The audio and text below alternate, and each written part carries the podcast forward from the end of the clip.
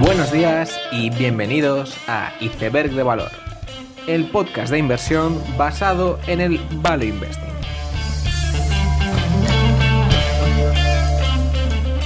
Bienvenidos los seguidores de Michael Burry, bienvenidos a Iceberg de Valor. Durante estas dos últimas semanas de julio, las preocupaciones sobre el deterioro de la economía mundial han continuado. El flash PMI de Alemania caía a un 48 frente a un 51,3 en junio, indicando la primera contracción de este indicador en dos años. Este mismo indicador en toda Europa pasaba a 49,4 desde 52 en junio y las expectativas futuras sobre estos datos son las peores que hemos tenido en una década. Quizás el dato más positivo y contraintuitivo es que el PIB europeo del segundo trimestre sorprendía sustancialmente con una subida secuencial del 0,7 y el anual del 4%, donde como curiosidad en ambos apartados España era una de las economías que más avanzaba. En Estados Unidos el dato del PIB era peor, con una reducción del 0,9% anualizado en el trimestre y con el menos 1,6% del primer trimestre podríamos decir que Estados Unidos está en una recesión técnica, aunque los principales líderes se han negado a caracterizar la situación actual como una recesión al ser la creación de empleo tan fuerte.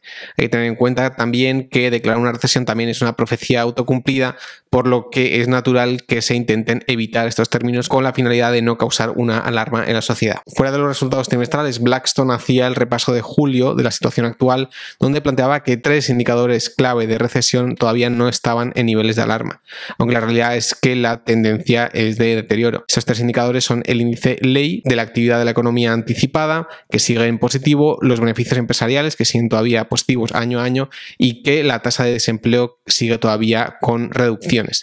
El índice ley y el de beneficios empresariales son los que tienen una tendencia a negativo más clara, lo que hace suponer que, de no haber grandes cambios en la situación macroeconómica, deberíamos ver los beneficios empresariales reduciéndose en los siguientes meses, lo que llevaría a más despidos, con lo que ya no se podría negar que estuviésemos en una recesión. Como siempre, cualquier cosa puede pasar en los siguientes meses, pero no está de más conocer cuál es el escenario base para que nos podamos ir haciendo a la idea. Sin embargo, este posible deterioro todavía no ha llegado a las redes de pago. American Express anunciaba unos muy buenos resultados donde anunciaba que los datos de reservas de viajes estaban siendo muy buenos y que no anticipaban ninguna desaceleración. De hecho, los miembros de American Express gastaban un 30% más que el año anterior, mientras que las tasas de delincuencia se encuentran en mínimos históricos. Con estos datos, American Express Express elevaba su guidance anual de crecimiento de 18,20 a 23,25%. Si en el capítulo anterior decíamos que la aparición de Bill McDermott en el programa de Kramer había provocado un menos 10% de sus acciones y que parecía algo exagerado por unas pocas frases tibias sobre Europa,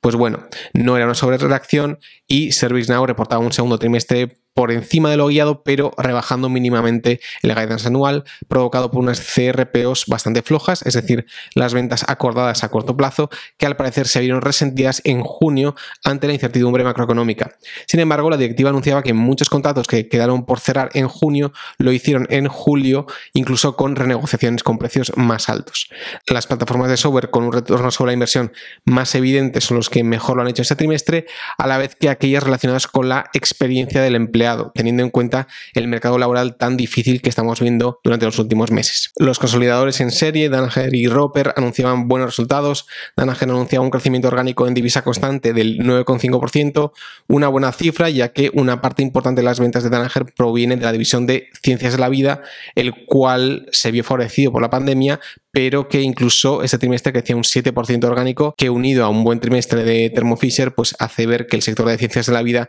sigue avanzando sin señales de debilidad. En el caso de Roper, la empresa crecía un 11% orgánico, donde el software recurrente crecía al 12%, apuntando a que no ha habido problemas para subir precios, algo que se podría haber temido debido a esa naturaleza recurrente del servicio. Con estos resultados, la compañía elevaba sus previsiones de crecimiento anuales y a esto hay que unir la venta de su división industrial, lo cual parece han hecho con un timing magnífico y que liberará miles de millones de dólares de capital para reasignar a empresas de software maduras. Como siempre, y según la religión del CROI de Roper, el circulante se volverá cada vez más negativo a medida que pasen los años. Esta semana también presentaba resultados las compañías europeas de lujo, en la cabeza LVMH, Hermes y Kering, con unos resultados muy resilientes. Destacaban especialmente los de la compañía italiana de chaquetas Moncler, con una primera mitad donde la marca Moncler crecía un 27% en divisa constante, mientras que la adquisición de Stone Island crecía un 33% en divisa constante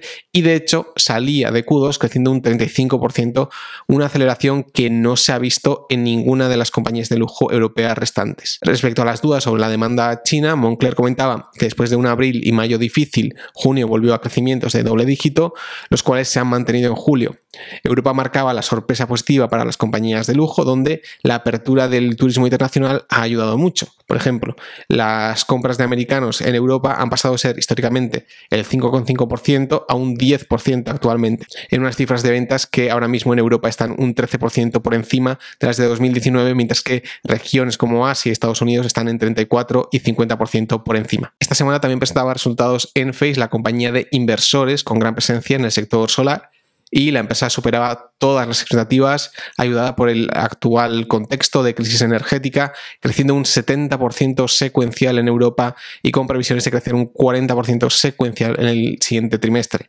La compañía se está expandiendo a baterías y está desarrollando su red de instaladores en todo el mundo en un tiempo récord. Con esto, Enphase pretende crear un sistema para la gestión de energía en el hogar que sea capaz de coordinar paneles solares, baterías, bombas de calor y cargadores de coche en un sistema no tan diferente al que Tesla quiere desarrollar. Semana también presentaba resultados O'Reilly, el distribuidor de piezas de recambio para automóviles en Estados Unidos. Eran unos resultados en línea en un trimestre difícil frente al año pasado, especialmente la división de reparación por cuenta propia. El alto precio de la gasolina hace mella en el número de kilómetros circulados, que aun siendo una variable relativamente inelástica, sí que se ha visto marginalmente dañada por los altos precios de la gasolina. Además, hay que tener en cuenta que la división de recambios por cuenta propia tiene un pequeño componente discrecional, es decir, de la misma forma que las reparaciones hechas por un mecánico suelen ser por averías que no se pueden aplazar en el tiempo, las compras en tiendas de O'Reilly's por parte del usuario final son unas ventas que no tienen por qué ir asociadas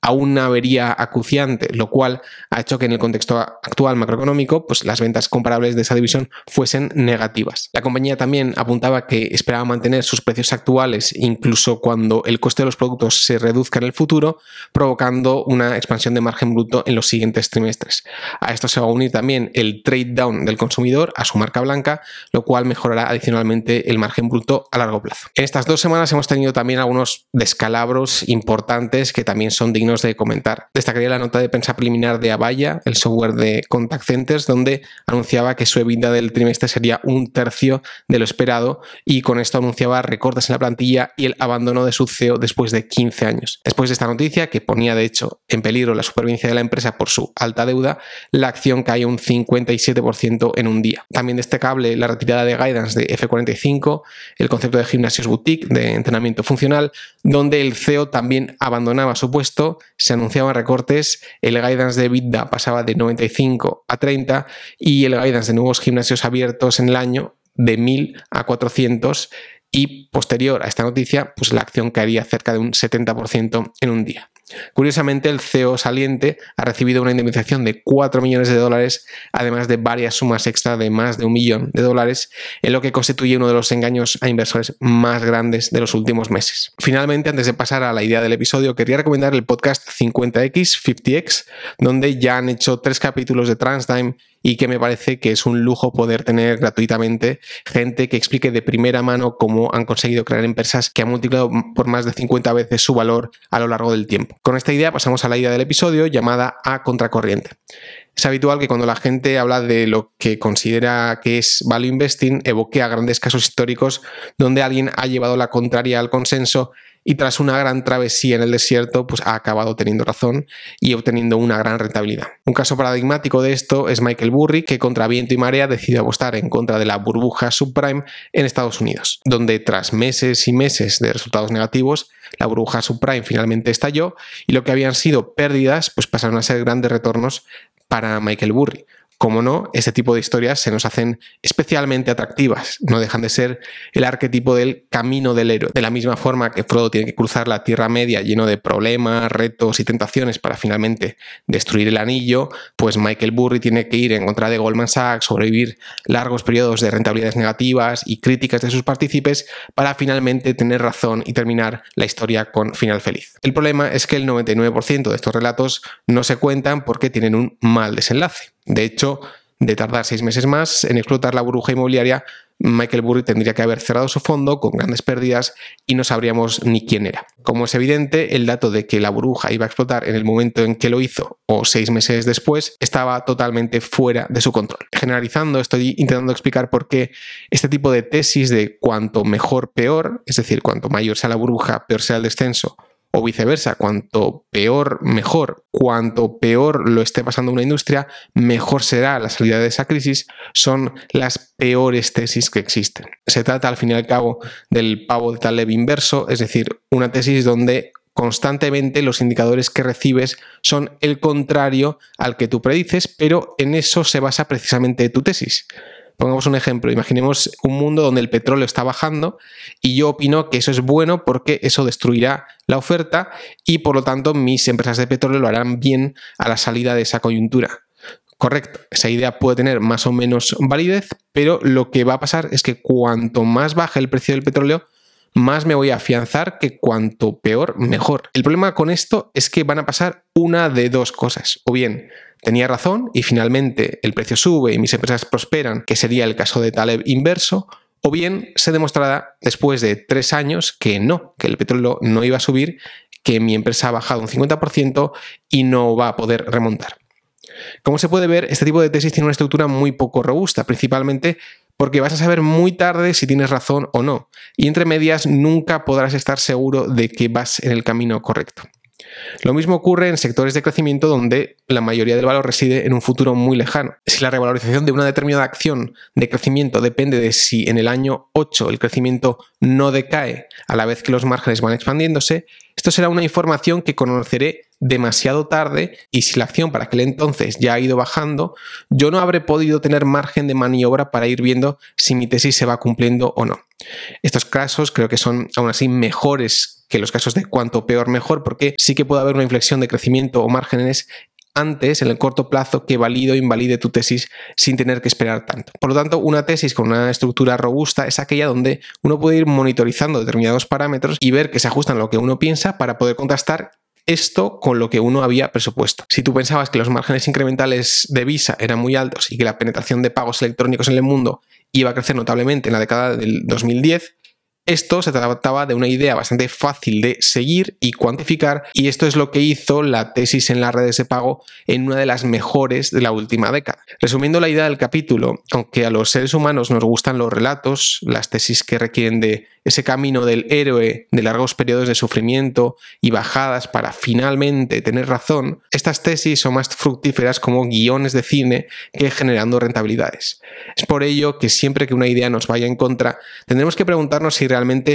eso es el camino hacia la gloria o más bien un indicador claro de que nos hemos equivocado. Con esta idea termino el episodio, espero que os haya gustado, dadle like y suscribíos, nos vemos en el siguiente capítulo y seguid aprendiendo.